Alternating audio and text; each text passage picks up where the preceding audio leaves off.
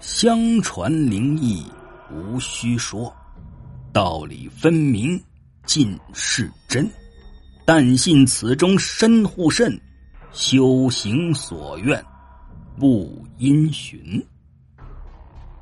听众朋友，欢迎收听由欧阳飞雪为您讲述那些诡异的民间传说。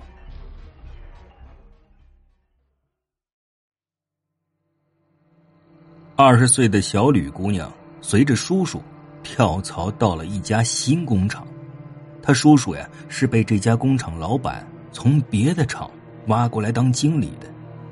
有叔叔在，小吕可以做自己想做的工序，各方面待遇都比别人好。小吕刚到工厂的时候，被宿管分配到一间已经住了两个人的宿舍。小吕不高兴了，吵着说自己要一个人住一间宿舍。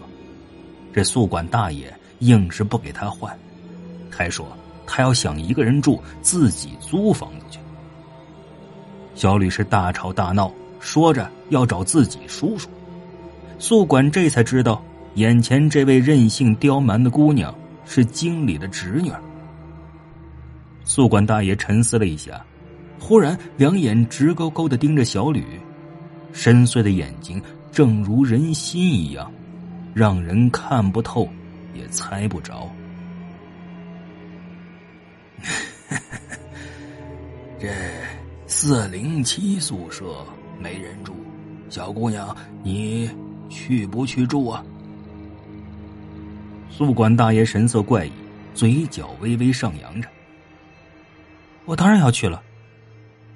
小吕见大爷愿意给自己单独安排宿舍，再想起自己刚才对他的不敬，感到有些不好意思。啊，谢谢你啊，大爷，我现在就搬过去。小姑娘，你现在后悔还来得及。这大爷的表情是越发怪异，让人不想再多看一眼。好了好了，别说了，钥匙给我。小李说着，开始拿自己的行李。四零七，我没锁门我昨晚进去后出来啊，忘了锁门了，钥匙就在门上。大爷看着小李远去的背影，脸上露出了满意的笑容。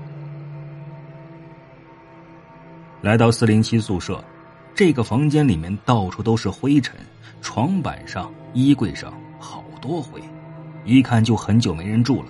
最显眼的地方是墙壁上插孔旁特别的黑，很显然这插座插孔之前呢烧坏了，又换了一个新的在墙壁上。小吕用了一天时间把房间打扫干净。到了晚上九点，小吕将门反锁之后，便关了灯，准备睡觉了。灯刚一灭，门外便传来宿管大爷的声音：“小姑娘，你不用怕的，他呀没啥坏心思，只是一个可怜的男人，别怕他。”小吕觉得这大爷肯定有些精神失常，要不然。怎么会这样胡言乱语呢？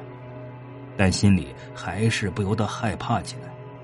他想打开灯，却发现灯泡坏了，怎么也不亮。小吕反复按着开关，灯泡依旧不见亮。他自小便怕黑，于是想打开门出去，可是这门像被胶水凝固住一样。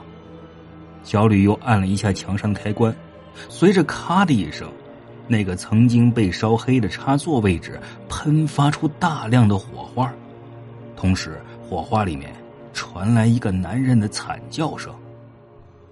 漆黑的房间里，只见一个男人被火花弹在了地板上。小吕吓得大声惊叫，地板上的男子痛苦的抽搐着叫道：“救我！救我！救！”